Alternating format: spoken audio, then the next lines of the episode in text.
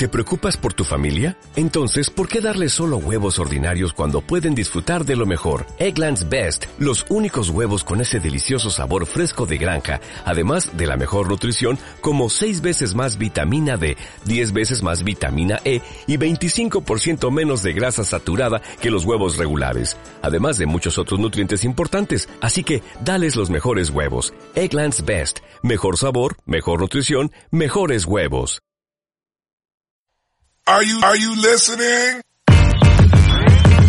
Damn.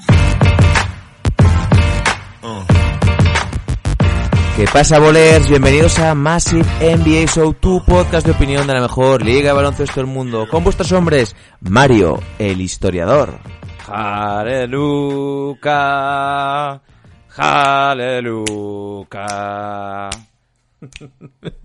Estás un poquito contento, ¿no? Por el partido de ayer entre Clippers y Dallas Mavericks. Un poquito. Sí.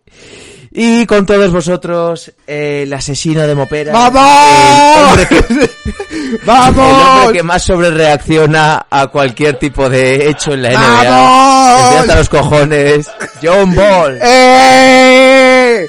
Luca, el mejor el, el mejor jugador. Para, para. Para. Bueno, para, Para, todos para. aquellos, eh, vuestro hombre John Ball lleva como media hora intentando eh, saber utilizar una app con distintos sonidos de, de feria, podríamos decir. ¡Vamos! Luca, eh, os lo digo ya, os lo digo ya. No, no, os lo digo ya.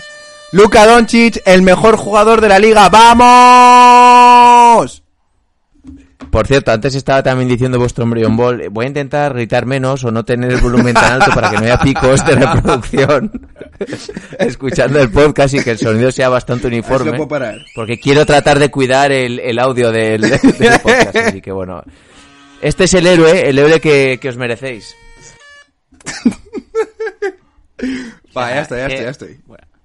Buah. Sí, sí, creo- esta vez desde una feria. Eh. Yo creo que puedes ir apagando. Buah, esto ha sido lo mejor que me han inventado. ¿Y esta?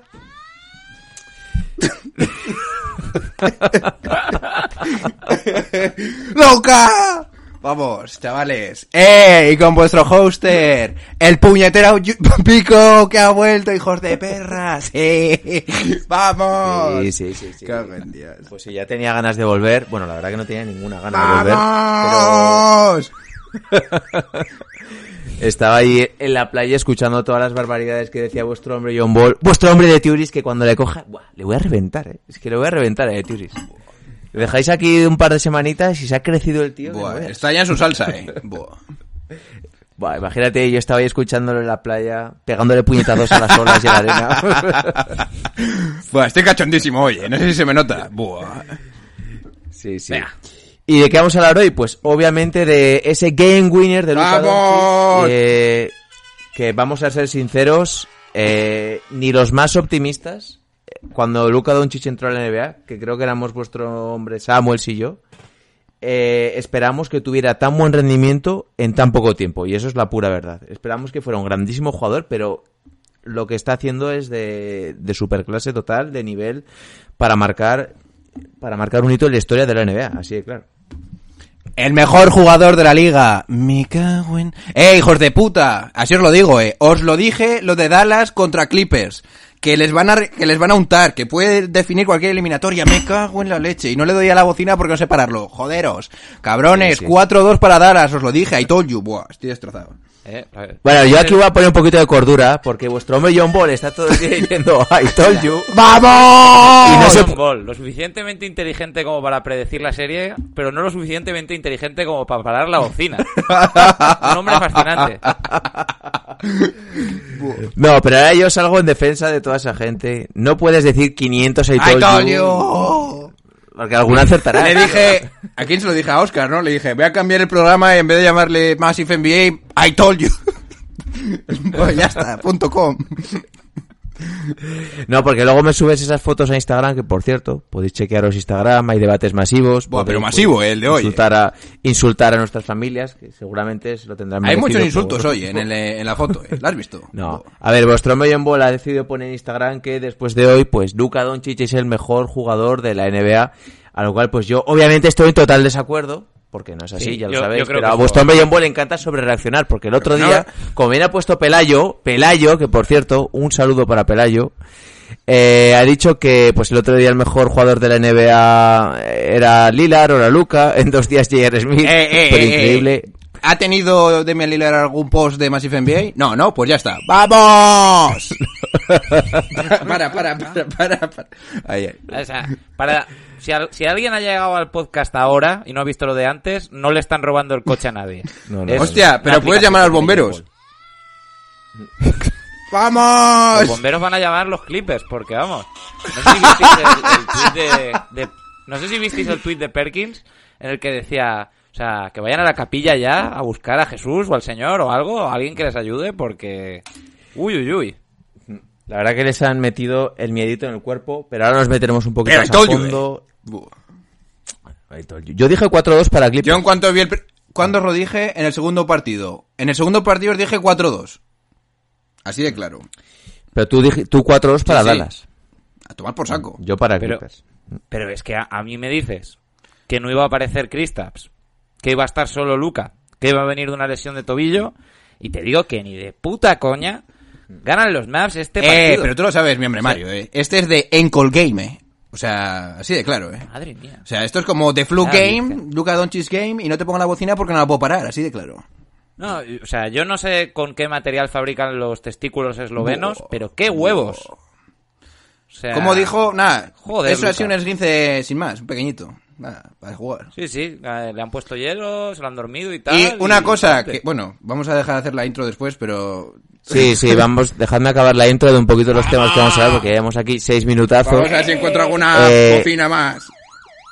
Sí, yo, yo creo que por el bien del episodio deberías ¡Vamos! apagar el móvil, porque... Eh, sí, hablaremos un poquito también de la elección del entrenador del año, Nick Nurse. Creo que, bueno, pues no ha sorprendido a nadie. Eh, después hablaremos un poquito de ese Utah-Denver, en el cual, pues, Murray y Donovan Mitchell, 50 puntos cada uno. Y por último, para cerrar, que eh, el episodio quedaría para un episodio aparte incluso, el futuro de los Philadelphia Buah. 76ers y qué coño va a Eso pasar hablamos aquí, otro día, eh, eso. Porque tiene... Yo creo que lo podemos comentar un poquito de pasada eh, y, decir va- un poquito cuáles son nuestras primeras impresiones. Vamos a ver. Así que no os hacemos esperar más. Cuando las noches de Navidad se hacen largas y los días pesados, siempre tendréis Massive NBA para pasar un buen rato. Dentro intro. Comenzamos. Comenzamos, como tú quieras. A three wins the series. It's Lillard. He got the shot off. Lillard does! And the Blazers win the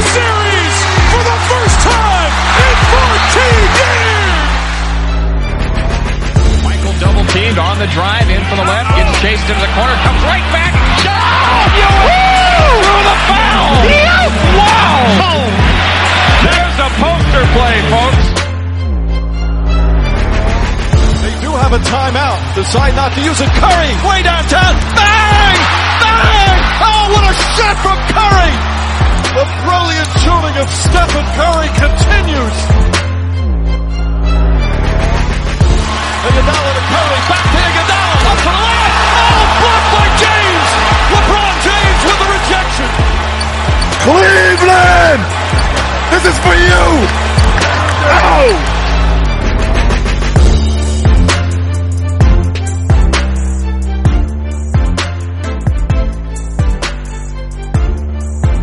Es que va tanto tiempo fuera que ya se me, se me, se me olvida, se me va la pinza. Vale, pues primer tema de hoy, eh, Clippers, eh, Los Ángeles Clippers contra Dallas Mavericks, eh, victoria en la prórroga del equipo de liderado por Duca Doncic con un game winner tremendo eh, sobre el pobre Ray Jackson que, que no sé, se- ha criticado bastante, eh, ya metiéndonos un poquito de lleno en el partido, eh, los cambios que, que habían que hacían los Clippers en defensa y ha salido de- a decir un poquito Doc Rivers que, que eran bastante habituales y que eran órdenes suyas, pero se veía en el partido que, que en cuanto podían pues buscaban ese emparejamiento porque era muy favorable para Doncic. Pero a mí lo que más me gusta de todo es eh, los huevos que tiene este equipo, eh, que está bien entrenado, que tiene un plan muy claro y aparte de, pues, de señalar lo obvio, lo que dice todo el mundo, pues que Luca ha hecho un partidazo tremendo, Pero aquí los secundarios eh, tienen muy claro su papel. Eh, Clever me ha gustado muchísimo como pivot único. Marianovic cuando lo ha sustituido también tiene buenos minutos. ¡Mariano! El trío que hacen Tim Hardaway Jr., eh, Bark y Seth Curry anotando mucho. Yo la verdad hoy, hoy no esperaba una victoria de, de Dallas, esperaba que Clippers dieran un, un puñetazo sobre la mesa y saliese aquí eh, Kawhi Leonard diciendo pues este es mi partido, esta es mi liga y no ha sido así. Bueno, a ver. Kawhi eh, realmente ha hecho un gran partido y es la única pieza de los Clippers. Make no mistake que ahí, eh. que Estoy calentito. Pero, pero en los últimos Make minutos no mistake, chaval. yo esperaba un Buah, poquito estoy más. esperando que termines, pero me, me estoy mordiendo la lengua. Tira, tira. Vamos a ver, vamos a ver. Kawhi hizo un gran partido ayer. El por qué Kawhi no está eh, todo el rato tras la sombra Ay, de ay. Luka Doncic, no lo sé. Eso no lo sé. ¿Por qué a Reggie Jackson... Yo no sé si es que Reggie Jackson le ha hecho algo a Doc Rivers. Yo lo siento, pero ha Ray. Jackson no debería ni jugar. Ray Jackson debería jugar 10 minutos, simplemente. Es que, pobre Reggie... O sea, Reggie no da para más. No da para más. Además tiene cabeza de lenteja, eh. A ver, la, la- la cara más rara de los Clippers... Vamos a la intentar tiene- evitar denuncias, por favor. vamos, vamos, La vamos. cara vamos. más rara de los Clippers la tiene Landry Shamet con... con Ese es el malo de Aladdin ahí, eh. Ojo, eh. Un poco Jafar. Jafar. Vamos, Cara vamos. Pero, pero que, o sea, Kawhi eh, tiene que estar ahí siempre tras Doncic. Es el único tío que no es que lo vaya a parar, pero por, por lo menos le puede dar más problemas. Y, y- y no sé si vamos a hablar de, de Paul George, que yo no digo que esté acabado ni ninguna locura de estas. Tampoco nos volvamos ya lo digo yo, tranquilo. Pero Paul George, pues no es la primera vez que nos decepciona en playoffs. Paul George está lesionado. ¡Hala! Sí, pues, ¿Y Doncic? O mentalmente ¿Y le Doncic también? Sí. Pero Paul George, y el otro día salió, porque, o yo Con creo que es lo que tiene que en el pasar, hombro, el, ¿no? otro día con el hielo en el hombro, ha tenido dos operaciones, en los dos hombros además, ¿no? Que me da igual. O ha sido me da solo igual, uno. pero... Pero te digo que no está bien, más, más en cuando el primer partido de la serie empezó bastante bien. Entonces yo creo que está bastante tocado y por porque no es no, a ver, una cosa es que no juegue bien y otra cosa es el rendimiento que ha tenido estos tres partidos, que ha sido horrible. Y es que yo Y creo yo- que Y yo prefiero que ni juegue, lo siento Oh, mucho, si estás oh. a este nivel prefiero que no juegue. Mentalmente le pasa algo a este chico. Sí, yo creo que tiene que tener algún problema porque no es normal que un jugador del calibre de Paul George eh, anote los, los puntos que anotan en estos tres últimos partidos y con unos porcentajes. Tiene que tener, haber algún problema detrás bastante grave porque no lo entiendo. Yo sí que lo entiendo. Pero que alguien le diga a Paul George que deje de tirar, que no suma tantos tiros, porque con los ladrillos que se está lanzando se podría construir un orfanato. O sea, Lo- pero a lo mejor habéis visto las declaraciones de Paul George después, ¿no? Sí, que si estuviera metiéndolas esto sería otro, otro rollo. No, no, no, pero a lo claro. mejor que dice, no soy si un jugador que... ruedas sería una bicicleta. No, no, no, ha dicho concretamente, no soy un jugador que solo sepa lanzar y anotar. No soy James Harden. Venga, va. Estoy orgulloso de ser capaz de sumar en los dos lados de la cancha y aunque hay noches como esta en la que me cuesta anotar, no me puedo permitir que eso me afecte a mi forma de jugar. Pues evidentemente Paul George no eres James Harden, es que James Harden es MVP de la liga y tú pues pues no, tío. Que, que no, que no Y ojo que yo defiendo mucho a Paul George y no digo que esté acabado, pero Claro. no puedes hacer estos partidos y encima decir esto, tío. Lo siento mucho. Es que, pobre Paul George, pobre Paul George yo creo que le han metido más tiros sobre la bocina de los que él ha metido. Buah. O sea, el Es pobre que realmente historial- solo ha tirado solo ha tirado 14 tiros de campo. Es- y menos mal que no ha tirado más, porque... Pero no- se veía como que no quería la bola en ningún momento. Bueno, en fin, primeras impresiones, John Ball, que te veo que estás ahí con la correa, Dejádmelo, mordiéndola. dejádmelo. Buah. Venga, venga. A ver, chavales. Eh, toda esa gente... Bueno, es que... bueno, por empezar. Hoy, imaginaros los huevos como los tengo de gordos cuando os dije al principio del playoff, ojito con Donovan y con Luka Doncic, que son dos jugadores que hay que darle sus props y son mega estrellas de la liga. Y ahora de repente me pasa esto. A, a mí no me lo dirás, ¿no? Eh, te lo digo y me da igual. Luka Doncic, jugador más joven en meter un puñetero triple, do- un triple sobre la bocina para ganar un partido. Luka Doncic con, cuare- con 40, 15 o 10, tercer jugador en la historia con Barclay y con Oscar Robertson en un playoff en hacer esos números. Luka Doncic para mí, si lo demuestras contra el mejor jugador de la liga, que es Kawhi Leonard, que te va a meter un puñetazo, te conviertes en el mejor jugador de la liga. 43 puntos, Que os 17 jodan. rebotes, 13 asistencias, Pero dos es que lo haces robos, con un esguince. tapón. Y 58% en tiros de 3, 40% en tiros... No, 58% en tiros de campo, 40% en tiros de 3, más menos, más 11. A ver, os lo Muy digo bien. ya. Si este par- es que cuando me he puesto eh, cuando me he sentado a ver el partido Siete pérdidas, he dicho hay que decirlo todo. joder va a jugar demostrando a su equipo que hay que jugar aunque te duela la punta del cipote aquí tienes que jugar aquí tienes que jugar pase lo que pase y de repente es me duro. encuentro que Kristaps Porzingis no juega porque le duele un poco de la rodilla me cago en tu padre bueno en fin os lo digo ya. Luka Doncic, cuando nosotros vemos que un jugador lo demuestra, hace unos números espectaculares y encima, aparte de ser en playoff, es contra el mejor jugador defensivo de la liga, porque me vas a decir que no, pero Kawhi Leonard yo lo elijo encima, por encima de cualquier otro. Ya esto Sin es para coronarlo así. Lo siento mucho. Yo prefiero tener a Luka antes que a Yanis. Te jodes si no lo entiendes. Así de claro. sí, sí. Así que te lo digo ya. Sí, le falta un poquito de defensa, lo que sea, pero para mí hoy se corona Luka Doncic como mejor jugador de la liga, una- empatado, puedes poner ahí, empatado con LeBron James, los últimos coletazos, y no te voy a decir Yanis. Y con Kawhi. Pero una, una, una pregunta, John, una pregunta. Lillard Luca, ¿con quién Luka. te quedas? Harden Luca, ¿con quién te Eh, si me preguntas eso, me estás ofendiendo. Bueno, yo es ahora mismo Luca el mejor jugador dentro de su posición ¿Tú prefieres a Harden antes Lo que la? NBA. Lo No correcto es decir, lo correcto es decir que Doncic es el- uno de los jugadores más en forma en este momento de la Ahora NBA. mismo Pero, Luka Doncic es el mejor jugador de la liga. Aún no ha hecho, aún no ha hecho tanto Me para decir que es Dios mejor que esos jugadores. Bien.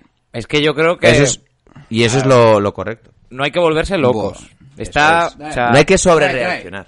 ¿Cómo que no? Me cago en la leche que no. espera, espera, Venga, espera. que viene el. 2. Venga, el tapicero. ¡Vamos! A ver, chavales, que yo lo entiendo, que os, que, que- que os entienda vuestra frustración, pero cuando lo haces contra Kawhi Leonard, el último MVP de las finales, lo menos que puedes decir es que está entre los tres mejores de la liga, si no ser el mejor. Así de claro. Y está haciéndolo... Pero Entre estás los viendo, tres pero ¿tú has visto el jugadores equipo que más en tiene? forma de la liga. Me cago en la leche. Entre los tres, entre los jugadores más en forma de la liga, evidentemente vosotros decid está. lo que queráis. Pero tiene que demostrarlo. John, John, el equipo que tiene no es tan malo. Está construido a su alrededor porque por, porque tiene Sí. un puñetero owner como Mac- Mark Cuban que sabe identificar las cosas, no va a ser millonario sin más. Me cago en la leche. Lo que sí que po- lo que sí que podemos decir que es eh, de los jugadores jóvenes con diferencia, no con un poquito de diferencia, con diferencia, el mejor ahora, el que más potencial tiene y además puedo decir que se puede interpretar que es un jugador que con el paso del tiempo, con la calidad que tiene, eh, va, a, va a mejorar su juego, porque no olvidemos que tiene 21 años y que todavía sigue teniendo algunos problemas de, de selección de tiro, que él lo ha dicho, porque ayer mismo se tira dos airballs que haciendo el step back que le sobran, y cuando sea un poquito más maduro y tenga una mejor selección de tiro, pues es que esto no sé lo que, lo que puede decir- ser, pero... Es el, es el futuro. Te voy a de la decir una cosa. Te voy a de decir una cosa. no tengo- si este no tengo partido se juega sin el esguince de tobillo de Luca, te diría, bueno, vale, puedo aceptar lo que me estáis diciendo. A este tío hay cosas que no se pueden poner con números. A este tío le han dicho, mira, Luca, como juegues y te vuelvas a hacer un esguince, y sober, ¿eh? Igual y sober hasta tu carrera. Pregúntale a Gran Hill. Y ha dicho, no, no, no. Aquí juego yo, que yo vengo a ganar a estos hijos de perra. Y ahora te voy a decir una cosa. Brick de Mike Closer que esté hasta los cojones. Ya no puedo aguantar más. Glenn Doc Rivers. O sea, mm, o pones a Kawhi o Isover. Y Kawhi, si no te pone, ponte tú mismo porque si no, Isover. Deja ya de vacilarme. Estamos en el mismo 2-2 que estabais con con Giannis hace un año, claro, hace un año. Y o lo paras tú o esto no se para. Y esto va a ir a peor. En el siguiente partido, como no esté Kawhi Leonard todo el tiempo sobre Luka Doncic, pierden. Y el siguiente otra vez pierden. Y cuatro horas ya tu puñetera casa y echas a Paul George del puto equipo. Así os lo suelto. Si I los told you, Mavs eh. Joder se que I told ponen- you. Me cago en la leche. Si los Mavs se ponen 3 a 2, si ganan el siguiente partido, Siguiente aquí partido es estallan- clave. Estallan- no, pero el problema es que depende de Kawhi. El problema es que depende de Kawhi. Kawhi coge a este tío que te va a destrozar. Pues sí, no, eh, las, las máquinas, no, la tecnología debe estar al servicio de los humanos y alguien debería de coger a esta máquina, no, a este prototipo de cyborg y programarlo para, para acabar con la amenaza eslovena lo antes posible. Pero, Glenn, Glenn, Pero un momento, vamos a ir metiéndonos- momento. Glenny, ¿qué, ¿en qué chorro estás pensando? Si solo tienes que parar a este tío, coja al mejor defensor y lo pones en su puñetera cara. Pero no, no se te ocurre hacer eso. Bueno, mira.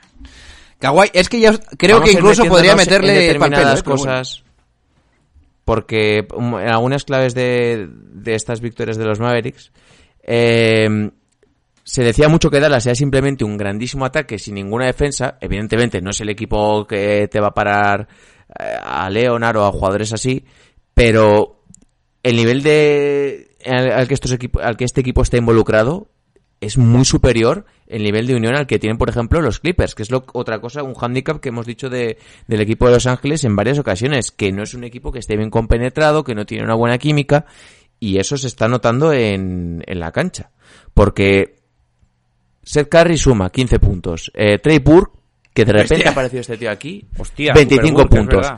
Clever, haciendo un trabajo en la Clever la pintura encomiable porque cada, cada, cada tiro que no entra está ahí para molestar, está ahí para poner un buen bloqueo. Bueno, en la pantalla que le pone a Leonard para dejar en, en el uno contra uno a, a Ray Jackson contra Doncic en el game winner es, mira, mitad de la canasta es suya. Finn Smith haciendo buen trabajo. Hardaway Jr. es el tipo que quieres a tu lado porque no se va a jugar más tiros de los debidos. O sea, Marianovic cuando sale lo ha- 15 minutos, 10 puntos, 7 rebotes y haciendo pupita en la pintura. O sea, muy, muy bien. Y esto Sí, es una sea- gran labor también de la química de equipo y de tener a un líder como Luka Doncic que tiene que dar gusto jugar con él. Es que eh, los maps, los maps, eh, es que claro, eh, jugador por jugador y quitando a, a Doncic y a Porzingis, jugador por jugador, no, no son un equipazo. Pero todos juntos, la forma en que se compenetran, la forma en que juegan eh, todos y en la que se entienden y en la rotación que está muy bien hecha, gente como Dorian Smith también, o sea, es que todos, todos aportan. Y es un equipo muy jodido, el más jodido de la primera ronda. Pensábamos que iban a ser los Blazers, pero no, son los Mavs. Y los Clippers, o sea, que tienen que espabilar, es lo que dice John. O sea, Kawhi, frena a este tío. Porque ya, ya van varios, ¿eh? Tendrían que ir Yo, 3-1. Sinceramente, antes de empezar la eliminación, cuando vi a- el rendimiento que estaba teniendo Dallas eh, antes de los playoffs, eh, y sobre todo viendo que, porque cierto es que este- el partido de los Mavericks lo tenían ganado en el último cuarto y a poco lo pierden, ¿eh? Porque iban ganando a falta Bueno, de un que- minuto y medio, de Mavericks se 8, han de dedicado a 9. eso todo el año. Exactamente, no saben gestionar muy bien estas situaciones. Iban ganando de 8, de 9, de 10 a falta de un minuto y medio, dos minutos. Y a poco lo pierden porque ha tenido un tiro final, creo que ha sido Leonard, ¿verdad? Que se le ha tirado por delante de, de Clever. Y creía que, que no le iban a poder, no sé, creía que, que debían haber matado el partido antes. Y cierto es que lo, vuelve a incidir lo de la química de los Clippers, eh, y lo decía Phil Jackson muchas veces, que este es un equipo del estadio 3. Es decir, que se ven más como individuos y como individuos se proyectan mejores hacia el resto. No se proyectan mejores como equipo. Y eso es, por ejemplo, algo que, es- que en lo que, por ejemplo, como estrella, LeBron James es superior a Kawhi Leonard. Es decir, en hacer un mejor equipo, hacer que los jugadores se vean más involucrados y tener un poco más de química. Sí, porque Kawhi, y aquí es lo que quiero ver, donde quiero ver a Kawhi Leonard porque el- no me vale lo del año pasado en Toronto, porque Toronto ya es era Ya era un equipo. poquito más una familia, ya era un equipo y sobre todo tenías un entrenador que proyectaba un poquito más eso. A ver, es que Kawhi, quiero decir, no es un tipo, o no parece un tipo muy vocal, muy dado a ser la voz en el vestuario. No sé si hay alguien en los Clippers que haga esa función.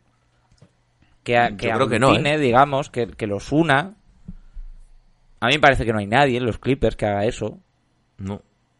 No me parece que haya una voz cantante que diga, eh, reunión de jugadores, esto no puede pasar, esto hay que solucionarlo, no, eh, no, no, no, no nos puede meter esta paliza, somos mejores que esta gente, no, al menos a nivel de defensa no puede ser que nos metan los puntos que nos están metiendo. O sea, yo no veo a nadie en los Clippers que vaya a hacer eso.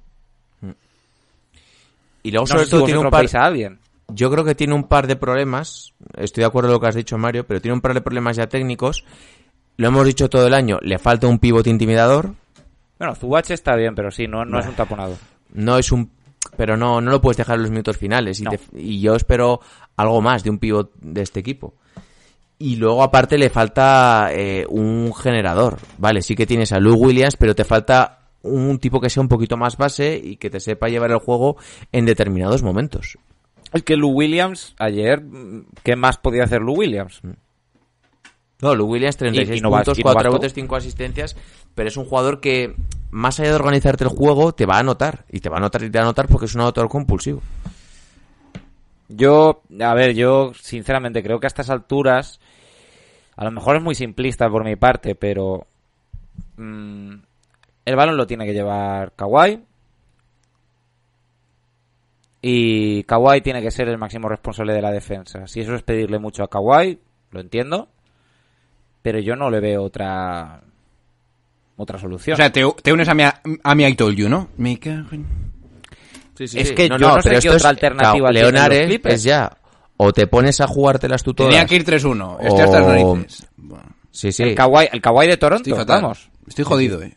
Y en ataque Por y la en puñetera defensa. técnica de Porzingis. Sí, eh. sí. Y encima hoy no juegas. Sí, sí, Claro. es que esa es otra. esa es otra, Olvi- esa es olvidaos de. Paul George. Paul George que haga, que haga lo que pueda en defensa. Que se olviden de Paul George. Ahora mismo es más útil Morris que Paul George. Pero que no le pasa... na- Bueno, a ver, que... Yo creo que esto es paja, ¿eh? Paul, te estás cagando y ya está, no pasa nada, macho. Buah, estás destrozado. Yo creo que os lo iba avisando, que yo de los Clippers no me fiaba de nadie. Creo que hay demasiadas estrellas, que no sabéis muy bien lo que tienen que hacer cada uno y en qué momento lo tienen que hacer cada uno. Y aquí hay todo masivo. Es que os juro por Dios que estoy viendo que, esto se va- que este equipo se va a la mierda. Os lo digo en serio. Os voy a hacer dos preguntas. Eh, pronóstico ya para la serie. Esa es la primera. Tú ya lo has dicho, ¿no? 4-2. John? Pero, 4-2. a 4-2 ver, es que si no me juega por Zingis el siguiente partido, me cago en la leche. ¿Va a jugar o no? Mm. Vaya cagado, eh. Pues yo creo que irán día a día. A ver, si juega por ¿Y tú, si Mario? juega por Zing- si no juega por Zingis el siguiente partido, digo que Dallas en, en 7. Si juega el siguiente partido por Zingis, Dallas en 6. Así. Mario. Y si no juega ningún partido, gana Clippers. Creo que creo que Paul George en algún en algún partido eh, tiene que ser el Paul George que meta más de 25 puntos en algún partido. Yo digo Clippers 4, Dallas 3. Y yo voy a decir lo que dije al principio. eh, gana Clippers 4-2, pero porque hasta que no me demuestre lo contrario, pues lo hemos hablado muchas veces, Leonard es el mejor jugador en playoff de los últimos años. Y pues hasta que no pierda no, no le voy a quitar esa vitola. Pero El- vaya, el, si- eh, el siguiente partido es importantísimo. pero por Yo, sensaciones... como no juegue por Zingis, no, le, le pongo la vitola ya de... de un, de un mierdas, así de claro. Es, es que, es, que, es que es lo que me sale. O sea, tienes a tu tío que se está jugando la carrera a Don Chichi, tú no juegas porque te da la nodilla. Venga con la leche y la madre que te parió. ¿No? Igual, igual que Skip Bailey se refiere a, a Kawhi Leonard como el número 2, tú ahora hablarás de Kristaps Porzingis como buen Le odio, partido eh. ayer del mierdas. Le, le odio. No juegue, Yo sí que estoy, yo sí que estoy ciertamente un poquito decepcionado con Leonard, ¿eh? fuera coñas. I told you. Porque I told you. esperaba un poquito más de presencia. Sí, y no, la, claro. la otra pregunta que os hago, eh, en el caso de que Dallas gane, yo ya no sé, yo ya no pronostico nada, ¿eh? O sea, porque el camino que quedaría ahí, viendo el nivel, en teoría debería ser Utah, Utah final. está ganando 3-1. Utah Dallas, Ahí, ahí. Hombre, Ahí, ahí, el que ahí. pase de ahí, O sea, un, un, Mitchell, Luka Buah, Doncic. cachondos, Sería para verlo, ¿eh? Vamos a hablar de ese partido ya, por favor, que ese también estoy muy cachondo. Buah. Va, por- vale, por fin. primero, no, no, dejadme, dejadme esto, por favor, plano. que es que lo he visto y he dicho, buah. ¿Quién ha salido hoy bueno, de titular? Jeremy Grant. La madre que os parió. Ahora te das cuenta, Mike Malone, me cago en la leche. Pero ¿qué hay que hacer? ¿Qué hay que hacer con estos entrenadores? Ahora, ahora sí. ya, me cago en la leche. ¿Pero por qué sale Millsap? Jeremy Grant, Me cago en... 12 puntos, 4 rebotes, 2 asistencias. ¿Y la defensa? Más menos, menos 4. Eh, que no me toques las narices. Que es que ahora lo pones de titular porque sabes que es lo único potable que tienes en las alas. Que defienda y ataque. Buah, es que están locos. ¿Qué hacen con Millsap? ¿Qué hacen? A ver, vamos a hacer... Vamos a ser serios. Voy a intentar tranquilizarme. Milsa no debería jugar. Escúchame, 35 escúchame un momento. Vamos a ser serios. ¿El problema cuál es? El pick and roll entre Gobert y Donovan Mitchell. Y ¿De acuerdo? Mitchell. ¿Qué chorra haces poniendo a Millsap en el en Sobre partido? Donovan Mitchell. Si vas a tener que hacer eh, el, el 2 contra 1 a Donovan, necesitas a alguien que, que rote rápido. Y para aquí y, y el único que te va a llegar a defender algo a mi hombre Gobert es el maldito Jeremy Grant. Es que este está en las narices, eh. Pero no es eso, es que ha puesto a Millsap en la defensa sobre Donovan Mitchell en muchas Fatal. ocasiones, en, un- en unos contra unos, no entiendo Porque es por qué. gilipollas. Es que es así. Estoy hasta las narices. Yo, tienes un equipo perfecto para parar a los Utah Jazz. Estoy hasta las narices. Y, y, es- y por hacer chorradas vas a acabar perdiendo una eliminatoria porque esto está perdido ya, eh. O sea, No, ¿Sabéis, sabéis, cuál es, ¿Sabéis cuál es el problema de los Nuggets?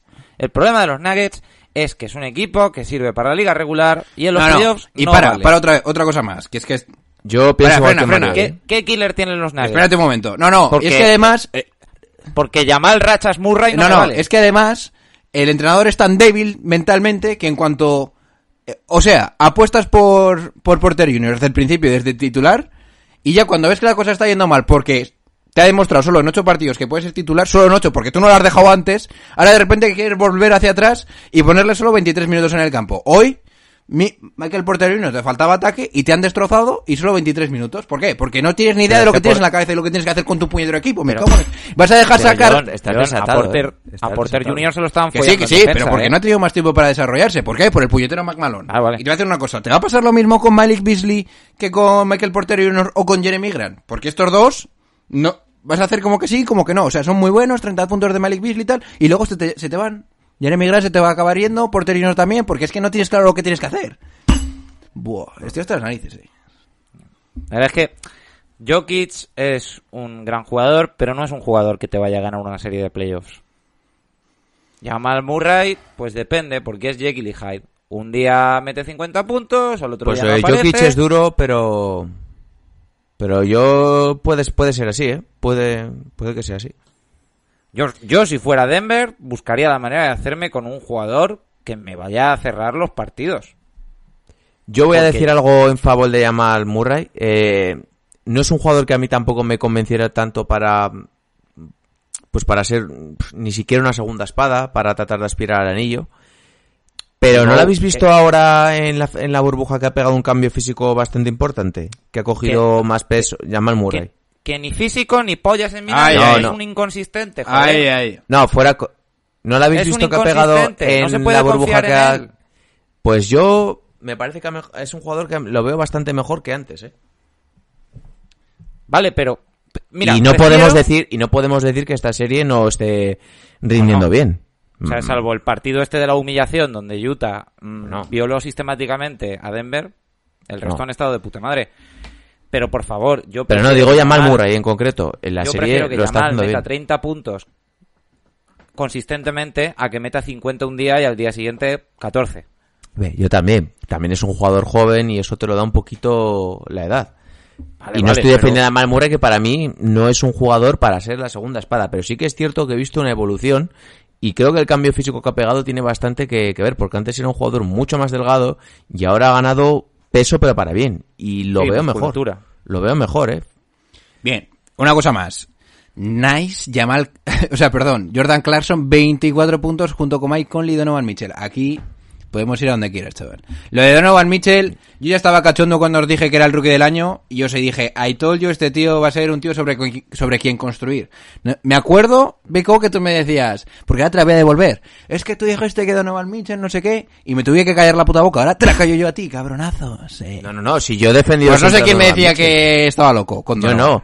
De hecho, yo te, yo, lo, lo puede decir la gente del WhatsApp, creo que es un jugador mejor que Devin Booker y que todos estos jugadores jóvenes. Yo precisamente defendía a Donovan- Mitchell porque desde su año de rookie ya ganó la eliminatoria de playoff contra los Oklahoma City Thunder de Westbrook y que de Paul. George. O sea, dando el do de era- pecho. Seguro que... Pero es que es- No, no, yo no, era, yo no, no. Aunque sí, aunque sí no le pudo ganar así, ¿eh? Yo creo que sería Houston o algo así. No, no, no, Oklahoma, Oklahoma. Oklahoma, el primer año de, el Aquello- primer año de partido donde Westbrook. Ricky Rubio eh, es. se convirtió en el padre de, de Russell Westbrook. No sé si Ah, te sí, eso es, eso Ya, es. eso no me acuerdo. Sí, sí, sí. Y el segundo año de Oklahoma perdieron con el tiro de Lillard. Bien, bien, bien. La cosa es que Donovan Mitchell es un jugador... Ya te dejo hablar, Mario, que, Sí, perdón, que- perdón. que tenía ganas.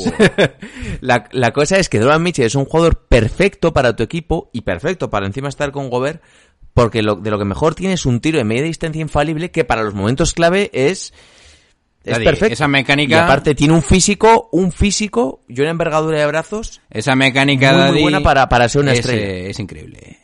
Como sube el balón Yo cuadrado. veo el tiro, el pick and roll con Gobert y puede notar en tiro en suspensión o simplemente haciendo una mini bomba que no le hace falta en hacer todo el movimiento, Luego tiene un buen tiro de tres, tiene un gran físico, porque es un tipo que sabe machacar, que sabe penetrar, es muy elástico a la hora de entrar a la canasta. O sea, lo tiene todo. Y sobre todo tiene que desde el primer año ya ha sido decisivo, que es lo que le falta, yo creo que a jugadores jóvenes que lo de, de momento, como Trey Young, como Devin Booker, etcétera, Yo etcétera. no puedo creer que se llevara el rookie del año Ben Simmons aún, eh. Estoy fatal, eh.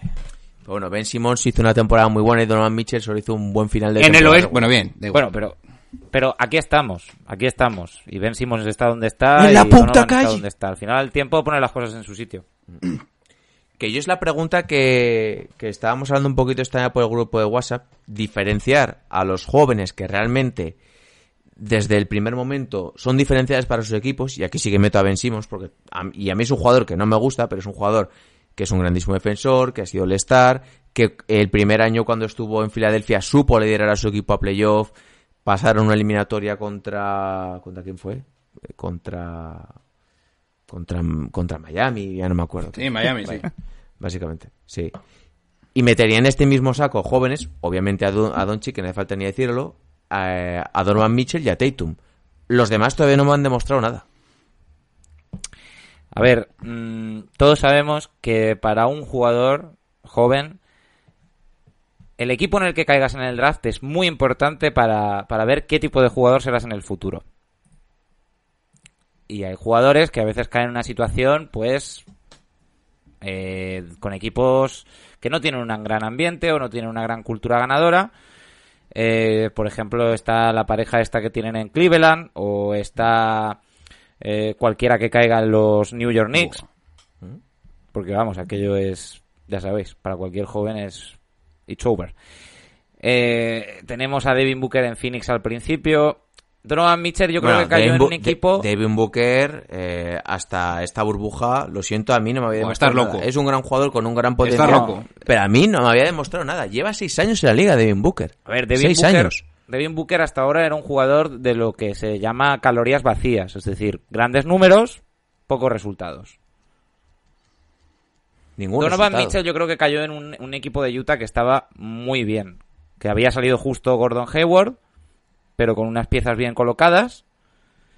Y una cultura, pues, de meterse en playoffs bastantes veces. Eh, pero es muy difícil desde el primer día. En el pecho, balones a mí, ¿eh? Balones a mí. Que me den Sí, bien sí, aquí, a ¿eh? ver, eh, Don- Donovan... A ver, yo la comparación con Wade no la compro por el tema de la defensa, pero, pero es lo más parecido que hemos visto a Wade, creo yo, desde hace... Desde que Wade se retiró, obviamente. Bueno, y meto en este saco de jugadores que no han demostrado nada, a día de hoy también, a DeAngelo... No, a DeAngelo Russell no, perdón, a, a Towns. Eden D'Angelo. A Towns. Towns Yo es creo que se está yendo un poquito la joder, pinta aquí, pero bueno. Es que Towns, es que Towns me duele, es que Towns eh, es que es es muy bueno, pero es que Sí, Minnesota, pero- joder. Es que para resucitar a esa franquicia necesitarías, yo que sé, a dos o tres Je- Jesucristos, o a cuatro o a cinco. O sea, es que los Timberwolves, mira, no sé si quiero que, se, que, que los traspasen, de verdad. Que se ¿No sería irónico que Garnett se los llevara a otro sitio? Garnando pues a Mine- Que lo saquen Si de ahí, que- hace eso, vamos, yo creo que le aniquilan en Minnesota, chaval. Le ven y le, le apuñalan. Eh, eh, pero, pero a que, a que sería gracioso, ¿no? Que el, No, el no puede único tío eso. que ha hecho de los Timberwolves algo que se, algo No importante, se los llevase. Bueno, vamos a reconducir un poquito el tema. Eh, pregunta directa. ¿Creéis que puede dar la vuelta a Denver? No. No. Vale. Eh, ¿Creéis que ganará el próximo partido? Yo creo que sí que puede No, ganar no, un partido más. Eso sí que es. Y- ¿no? ¿Está pero directamente? porque el entrenador no tiene ni puta idea de lo que está haciendo con su plantilla. Yo Mario. creo que, yo creo que 4-1 it's over o 4-2. porque emocionalmente, tras el último partido donde yo creo que han dado todo lo que tenían, Hmm. no han ganado, yo creo que más de uno a lo mejor ya piensa que esto no se gana. Luego otra cosa, por ejemplo, un jugador como, como ha jugado solo nueve minutos. ¿Y qué? No, no, lo, lo dejo caer. Hombre, pues yo para determinados momentos no me importa tenerlo un, un poquito más en pista. A mí es que Plumlee siempre me ha parecido como una especie de Jokic, pero de baratillo. Sí. Pasa muy bien, Pero bueno, defiende mejor.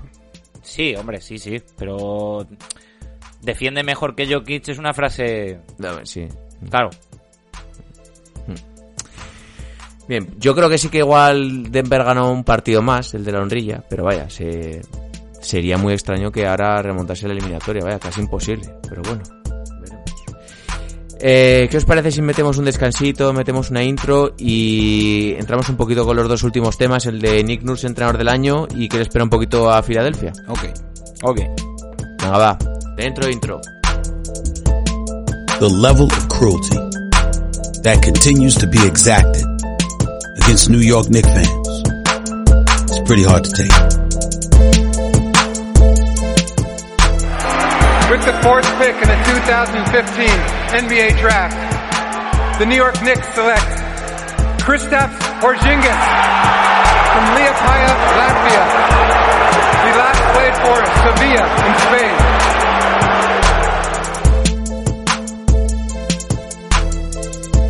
How much more can you stink? Bien, pues vamos a meternos eh, un poquito más en el salseo y directamente en esa derrota de los Philadelphia 76ers contra Boston. Eh, 110 a 106 y les han metido un 4-0, pero vaya, se han comido un rosco los Sixers tremendo. Que yo sinceramente esperaba que aún sin, sin, sin Simmons, Filadelfia diera la cara y ganase un partidito o dos, la verdad porque precisamente Boston es un equipo que, que sufre mucho contra un gran pivot y pues tienes al mejor o el segundo, bueno, qué coño, tienes en potencial el mejor pivot de la NBA que es Joel Embiid, pero pero vaya, no les ha dado para para nada. Embiid es el mejor pivot en los dos primeros cuartos.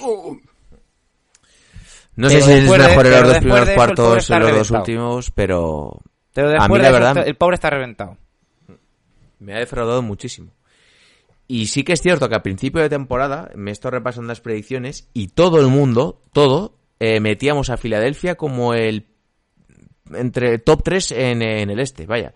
Y diciendo que en playoff iba a ser un equipo muy competitivo, que con Horford le iba a dar ese plus, eh, la llegada de Richardson pues era ese jugador exterior con buen tiro que te daba también defensa. Bueno, poniéndolos por las nubes. Y yo creo que ha sido, sin lugar a dudas, el equipo que más ha decepcionado esta temporada, por unos motivos o por otros. Diciendo que en playoffs iban a poner las pilas, tal cual. Y, y nanay de nanay. O sea, yo, Yo- creo que ha llegado el punto aquí de eh, plantearse hacia dónde va el proyecto. Porque he visto lo visto, eh, el señor Elton Brand, eh, las decisiones que ha tomado han sido bastante malas. Porque la pasta que le has dado a Al Horford eh, por los próximos cuatro años, que creo que va a estar cobrando en torno a 35 millones los próximos cuatro años por año. Y lo que le has dado, no le puedes dar un contrato máximo a Tobias Harris. Lo siento mucho, pero Hombre, no se puede decir que Tobías no se parta la cara por su Buah. franquicia. Porque ayer lo hizo. Vaya hostión. Menuda hostia. ¿Quién pasó la foto esa del rendimiento que habían tenido en playoff eh, Horford y Tobias Harris? Porque era lamentable, ¿eh? En los porcentajes de tiro. No sé si fue Ander o fue de Turist, me parece. Sí, sí, sí. Pero es que no sé, creo que es bastante evidente que se ve que sin ya sin tener a Simos porque está lesionado, coño tío, quita a Horford, libera la pintura, deja en Bid para que campe a sus anchas y mete cuatro tiradores puros al lado. Y insiste con Horford de, de titular, 36 minutos. Pero eh, digo... Matista y Ball que- 9 que- minutos, Cormaz 4 minutos. pero que cuatro tiradores. O sea, Shake Milton, uno. Joder, meto a Mike otro. Scott. Meto a Mike Scott, aunque sea, no sé. Meto a Tobias. Harris. Me a Tobia- meto a Tobias Harris de 4. Es que me da igual. Meto a Richardson, Tobias Harris, Embiid y, y Cormac, tío. Si, si hay una cosa que yo creo que he aprendido de la NBA con el tiempo, es que siempre hay una franquicia dispuesta a hacer un error estúpido. Buah. Entonces, creo que alguna franquicia se puede comer el contrato de Horford o el contrato de Harris. Por el que loco se coma el contrato de Horford está despedido, ¿eh? Y el, bueno, y el de Harris es peor. Qué chorra. Al- alguna franquicia va a hacer algo estúpido. Hombre, siempre puedes dar da- draft picks y cosas así, pero bueno, sí. Estoy de acuerdo. Claro, o sea... Sí, igual te lo coge un equipo tipo Cleveland, algo así, para, para coger Hombre, sí. y, tiene- desperdiciarlas. Yo lo que estoy viendo que sería factible es intentar cambiar a, a Ben Simmons y de ahí pues meter el contrato mm, obligado de uno de esos dos para poder dar a Ben Simmons. Eso sí que lo veo, que algún equipo te lo pueda comprar haciendo eso sí. Incluso no me parecería mal para alguna Pero- franquicia que le falta, faltase un Pero- pivot. Pero John, pero tú, pero tú te quitas a Ben Simmons. Ahora sí. Yo también, ¿eh? No, yo, yo me quedo con Ben Hombre, claro, yo si pudiera sí, pero Ben Simmons tiene que irse de ahí por su propio bien. Bueno, yo tengo ahora mi Ah, take bueno, sobre los, eso- los eso- Sixers y ya os lo comentaré cuando terminemos. Ahí, cuando termines. Ah, vale, eso, eso es otra cosa, pero No, no, eh, dilo, dilo. los Sixers tienen que ver que tienen dos jugadores. Uno que es buenísimo, pero que no tiene resistencia como para aguantar un partido largo y llevar una franquicia a sus espaldas. Y otro que con todos sus defectos sí que puede hacer eso. Vale, bueno, Entonces, yo voy a ir por partes con mi rant. Eh, primero, eh, Envid, tú no sé si te acordarás o los demás os acordaréis, pero yo sí me acuerdo. Lloraste mucho el otro el año pasado. mm, Sí. te- me recuerdo esas duras declaraciones. tu- De hecho, hicimos un podcast. Lloraste mucho, recuerdo tus declaraciones y la forma en la que te movías en la rueda de prensa este primer año, en, eh, cuando fichaste a Hor- Horford, Tobias y creaste esto super, este super equipo. ¿Y ahora qué? ¿Eh? Ahora no lloras, ahora vas dando la mano a los de Boston, ahora te han barrido, te han pintado la cara y no, no he visto ni una mínima mota de, no sé, de heroísmo, de, de tener, de tener algo en la sangre. Solo tienes horchatas, es un normal, así te lo digo. Y te voy a decir, eh, pero eh, y te voy a decir otra cosa. Ahora mismo, para Filadelfia, hablando un poquito de cómo puede ser el futuro de, esto, de este equipo, eh, yo no ficho a Embiid, si soy otro equipo, creo que es más traspasable Ben Simmons, creo que es un equipo, es un jugador sobre, que, sobre el que otras franquicias podrían tener interés si sobre todo quieren construir en torno a él, y por lo tanto creo, creo que es lo más factible. Evidentemente yo sigo pensando que el que te tienes que quedar es Ben Simmons por este tipo de cosas, pero bueno. Entonces, yo creo que lo más sensato sería Simon fuera empaquetado con otro jugador de estos como de estos que tienen un contratazo enorme que es eh, Tobias Harris y, y Al Horford y que te den lo que puedas para construir claramente sobre Embiid. Pero te digo otra cosa, eh, quítame a Elton Brand también de- del medio y Joel Embiid. Te estaré esperando, pero ya a hoy, a partir de hoy, ya no eres ni no estás en la conversación por el mejor pívot de la liga y no estás en la conversación como uno una de las verdaderas superestrellas de la liga que una vez sí que fuiste. Y Suber. Es que atentos al movimiento del Tom Brand del verano, que es quitarte a JJ Reddick y a Jimmy Butler para darle un máximo a Tobias Harris, que yo no lo entiendo cómo le puedes dar un máximo a Tobias Harris, y después de eso, viendo que encima que tienes a dos jugadores que les encanta entrar en la zona, como Embiid y como, y como Simmons, dices, pues bueno, voy a meter a otro, meto a Horford, que bueno, pues para parar a Yanis, pero es que no, no has podido ni llegar a, a competir contra Yanis. O sea, las decisiones son muy lamentables. De destitución Teniendo un jugador como Jimmy Butler, teniendo un jugador como Jimmy Butler al que le podías dar la pasta, podías tratar de convencerle, podías hacerle unos mimos para decirle, mira, te vamos aquí a poner como el líder de todos, tienes...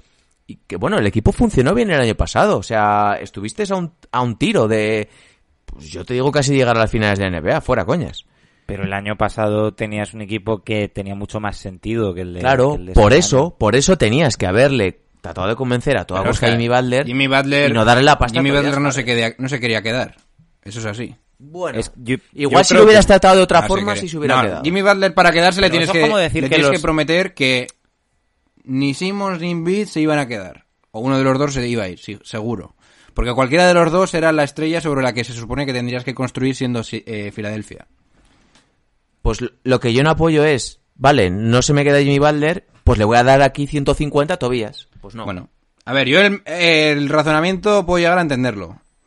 Realmente, ¿eh? El- lo de, Es o no, no, este lo de Tobias, o- o el tú estabas que viendo que te estabas quedando sin una estrella de verdad en el perímetro y al final tenías que acabar sobrepagando porque eres un equipo que está optando a ganar el anillo y esos equipos acaban a sobrepagando. mí me parece un error. No, no, un error vale, muy bien. grave. El problema es que eh, lo de Al Horford era rollo, tengo un equipazo tan extremo que voy a fichar esa pequeña estrella o esa pequeña pieza que va a decidir la eliminatoria contra el único equipo que en a mi parecer puede hacerme sombra en el este, que era Milwaukee.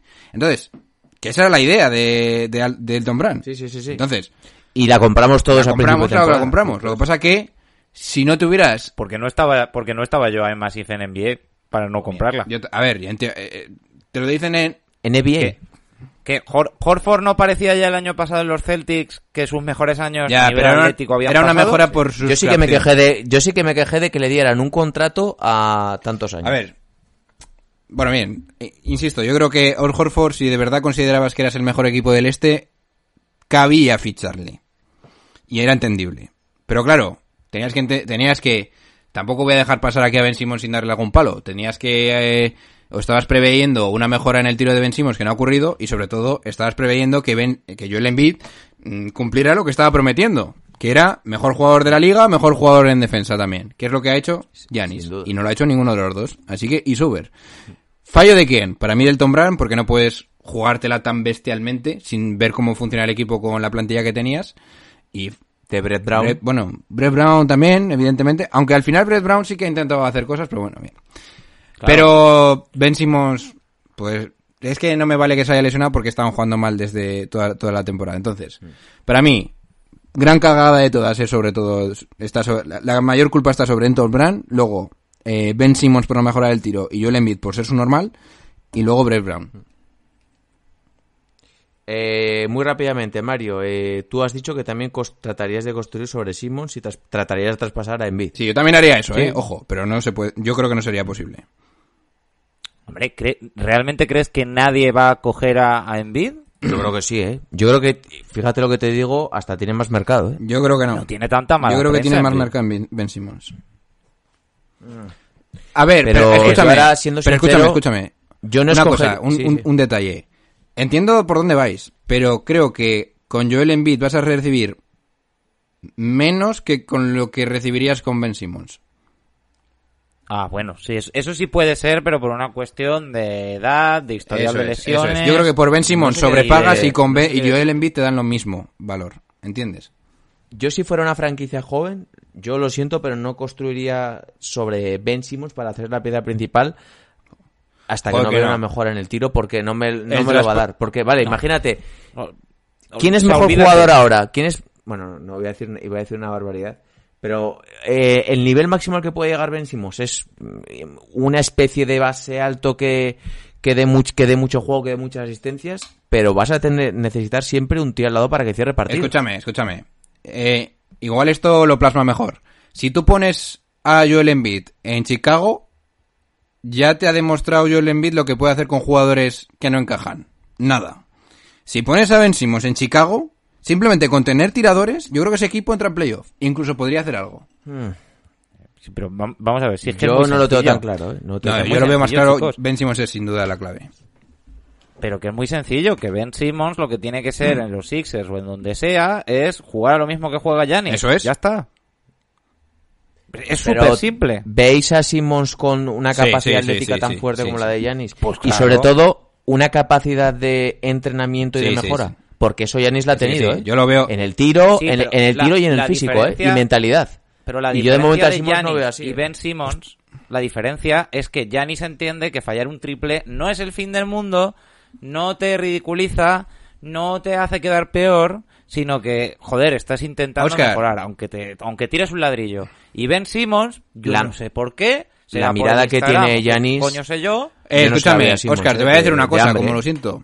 A mí me das Giannis y Ben Simmons día uno en la NBA y en el día 500 que estaremos ahora mismo creo que hubiera tenido mejor carrera Ben Simmons que Giannis. Sabiendo lo que es Giannis ya, ¿eh? Porque Ben Simmons Oye, tiene Ben la Simmons capacidad de hacer jugar al equipo. Sí.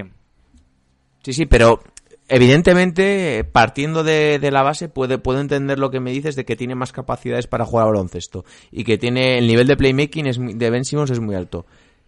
Pero la capacidad de esfuerzo, de mejora y de decir esto lo voy a sacar de Giannis, me parece que es incluso más importante que las habilidades técnicas que pueda tener Ben Simmons. Hombre, mira, a, raíz de lo que dice Big O, yo veo más probable, por ejemplo, que Ben Simmons me haga un partido de, de 9-8-7, es decir, que no hay ninguna figura doble en ninguno de los tres apartados, que que me lo haga Giannis. Eso sí lo puedo decir. O sea, y Ben también creo que que- condiciona más a las defensas. Van a poner ver, siempre un que- 2 contra 1 sobre él. Sobre Ben Simmons no van a poner un 2 contra 1. si a- Ben lo que le tienen que decir es, aquí está la bola, es tuya, de ti depende del equipo, aquí tienes a todos estos tiradores, exteriores y tal, y, a- y arréglate la vida. Y yo creo que él iría cogiendo confianza, porque me parece que es un jugador que a veces, o sea, es que yo creo que no tiene confianza, y no sé si es una cuestión de haber jugado en Filadelfia. O haber Yo, perdido aquel año de... no lo sé. Hay veces que fal- le falta confianza, la confianza que nunca le falta a Yanis. O sea, Yanis está muy seguro. yo lo de que sí te he mismo, dicho de hasta el punto de lo que te he dicho yo de que con el mismo desarrollo ambos jugadores, yo creo que Ben Simmons sería mejor, es- lo tengo más claro que el agua, chaval. Buah. Yo por finalizar un poco, la idea que tengo yo de Ben Simmons, eh, para mí es un muy buen jugador. Eh, no es el jugador que a mí más me, entusiasma, pero sí que es cierto que es un grandísimo jugador. Y lo vería más eh, como una segunda espada de un equipo, pero tiene que tener a su lado a un jugador muy determinado. Pero bueno, eso es lo, lo que yo veo, puedo estar equivocado o cualquier cosa. Eh, entonces, bueno, por finalizar un poco y dejar un poquito aparcado este tema de Filadelfia, eh, vosotros veríais un traspaso de, de Embiid, que sería lo ideal, pero John Ball dice que lo más fácil sería traspasar a Ben Simmons porque te van a dar más piezas. Más o menos sería la, la- el resumen de todo esto. Eh, Pero, no- pero, un- una última cosa, ¿puedo decir una última cosa? sí, venga, pero Que rápido. aunque estemos pensando en traspasos de Embiid y Ben Simmons, lo que va a pasar es lo siguiente. Los Sixers van a cambiar de entrenador y van a intentarlo Sí, otra vez. sí, Eso sí, es lo que va a pasar. Que lo tengáis Sí, todo claro. posiblemente, posiblemente. También yo creo que está legitimado, ¿eh? Pues Teniendo Sí, a los jugadores sí, es que, que, tienen. tienen, tienen- pero que Yo creo que no hay salida, Igual- ¿eh? igual, igual no hay No hay huevos salida a- para eso, yo creo que es obligatorio hacer un año más. Sí. Eh, que bueno, no hace falta ni comentar, yo creo, el Toronto-Brooklyn. Pues bueno, eh, un saludo de un saludo para The Turis. Buah, pero de mis partes, eh, Así Turis. Y luego, mira a ver Sí, si le pasas las partes a alguien por Twitter, que veo que estás muy activo. Nice. vamos, Turis, Y- vamos. Y por último, eh, hablando un poquito en clave Toronto, pues eh, Nick Nurse eh, ha sido elegido por la liga el mejor entrenador del año. Eh, lo hablamos un poquito cuando creo que fue la asociación de entrenadores, eh, él les eligió como mejores entrenadores del año a Billy Donovan y a, mm, y a Van Holzer, eh, que yo creo que eran un poquito los tres principales candidatos, y yo metería a Spoelstra. Porque para mí el equipo que mejor juega eh, son los Toronto Raptors y, lo, y Miami Heat. Y Miami Sí, Heat son es los el equipos equipo que más que más partidos he visto y, y doy fe de ello. Yo, en referencia a Nick Nurse, merecidísimo. Yo pensaba que era una blasfemia que, no- que se lo dieran a otro, a otro entrenador, teniendo en cuenta que para mí es algo histórico que se vea un jugador, tu jugador estrella, tu MVP de las finales y tener mejor récord y dar incluso mejores sensaciones. Así que a mí me parecía una locura que no se lo llevara Nick Nurse. Así que merecido y probablemente sea, sea el mejor de la NBA con permiso de Pops, pero yo lo veo muy claro. Su versatilidad, su capacidad de adaptarse a la liga, su, En su potencial, desarrollo de jugadores es incomparable. Para mí, increíble trabajo de Nick Nurse. Mario. Bueno, yo lo puse en Twitter. eh, o era Nurs o era estafa. O sea, eh, es que es el entrenador que mejor ha demostrado que va a ser capaz de hacer ajustes, pero no en una serie de playoffs, sino o sea, en un solo partido hacer ajustes dentro del partido. Es un tío que ha cogido y ha, ha sacado a gente como Bouchard, como Anunobi, que era una promesa, pero ya es una realidad. Eh, que no ha perdido comba el equipo, eh, no, no es un equipo que haya dejado de creer en sí mismo, siempre tiene alguna respuesta, eh, es un grupo unido, Toronto, como tú dices, es el equipo más serio junto con Miami. Lo que me pregunto es, joder, nadie vio esto de Nick Nurse, nadie lo vio antes, nadie dijo, este tío es muy inteligente, habría que darle una oportunidad. Pero bueno, gracias a Dios el tiempo pone las cosas en su sitio y tenemos a Nurs, pues, pues con lo que tiene que ser, pues es que es el mejor entrenador de la NBA ahora mismo. Eh, yo sí que me gustaría también mencionar a... No, evidentemente no está... Bueno, sí que estado en ciertos círculos Fran Vogel, porque me parece que lo que ha hecho con los Lakers ha sido bastante meritorio. Sobre todo porque he estado repasando las predicciones que hacía todo el mundo al principio de temporada y casi ninguno dábamos a los Lakers como primer equipo, como primero Ah, en el pero- oeste. Pero tú te acuerdas, eh, antes decíamos todos, lo están poniendo a Vogel y a Jason Kidd al lado y en cuanto puedan a Vogel le darán la patada y pondrán a Jason Kidd. Buah. no joder, no, no. Y eso no ha pasado. Yo creo que Jason Kidd se pira antes en otro- a otro equipo que le dé la pasta y todas las... A- ahora sí, ahora sí. Pero al principio mucha gente pensaba Sí, sí. eso. Más que nada estaba, sabían que estaba Jason Kidd pues un poquito para l- relación con los jugadores. y- Para- para y coger el rebote. temitas. Claro, pero ha mejorado el equipo en defensa muchísimo, ha sabido eh, incrementar la, la labor de Anthony Davis de forma bastante bien y que casi muy bien con LeBron. Eh, los secundarios han funcionado todos bien porque decíamos, joder, un tío como de Howard va a dinamitar el vestuario, un tío como tal. Y la verdad que se han complementado todos bastante bien porque tienen muchos... Pues es que eh, a, a muchas Dwight ovejas Howard- negras. A Dwight Howard nunca le han puesto una situación mejor. O sea, le han dicho, tú lo que tienes que hacer es solo lo que se te da bien. De puta madre. Esa sirena era para Jerry y Dwight Howard, lo están siguiendo, sí. Ah, y, y de aquí, en los Lakers quiero más J.R. Smith, quiero más eh, Dion Waiters, quiero ver a las cabezas locas de los Lakers, quiero verlos. Bien, pues yo creo que la vamos a ir dejando por aquí porque se nos va a quedar justo en una hora. Eh, La verdad que ya tenía ganas de, de volver. Una, una cosa, pre- predicción rápida, predicción rápida. Boston-Toronto. Ah, bueno. Pues yo aposté por Boston en 7. Boston en 7, Big O. John. Yo voy a decirte Boston también en 7. Ah, ¿Cambias No, yo dije Boston, ¿eh? Pues yo. Sí. Pues yo. Finales. Me cago en Ahora me lo vuestra voy a decir. honra, Dije Boston, Toronto en Miami, siete, final. Dejad de dudar de Toronto. Toronto en 7. Es que ya me lío con las. Yo con las dije predicciones que Boston, todos. yo dije Boston, Miami en la final del este. No sé si puse... Pues no sé sí, si- sí. Sí, sí, sí, sí. 4-3. 4-3. Lo estoy leyendo aquí Ah, para ver si te ¿cómo te dejaba gusta por mentiroso, pero no. Bien, que por cierto, hay que dar el apunte que la serie entre Boston y Toronto. Y Toronto empezaron que las eh, anteriores eliminatorias se estén todavía disputando porque pues la NBA tiene la que ya lo dijo creo que de Turis la idea de que de que esto acabe cuanto antes para el tema de que la siguiente temporada empiece también pronto. Y bueno, dicho todo esto, que creo que tendréis, salvo que se nos caliente mucho la cabeza, un próximo episodio del miércoles, y salvo que igual aquí LeBron James haga 80 puntos, algo así, Vamos. y, y BD. Eh, lo dicho, eh, tenemos también toda la información de la actualidad en Twitter, en Instagram, con unos eh, debates bestiales, la gente se encabrona al máximo, encima hay vuestro hombre de Turis contestándole a todos, a todos sus amiguitos, eh, mandando también unas fresitas por ahí. Así que se van despidiendo de Shoot, vosotros. shoot for the stars, tourist. Shoot for the stars. Believe in your dreams. Vuestro hombre Mario, el historiador.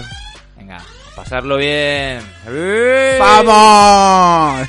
¡Venga, Lucas! A ver si pongo aquí. Vuestro hombre John Ball, el mayor sobrereaccionador de la NBA. ¡Vamos! ¡Viene la poli! ¡Sí! Y vuestro hombre Vamos. Rico. Bueno, un saludo a todos. Chao, chao. A three wins the series. It's Lillard. He got the shot off.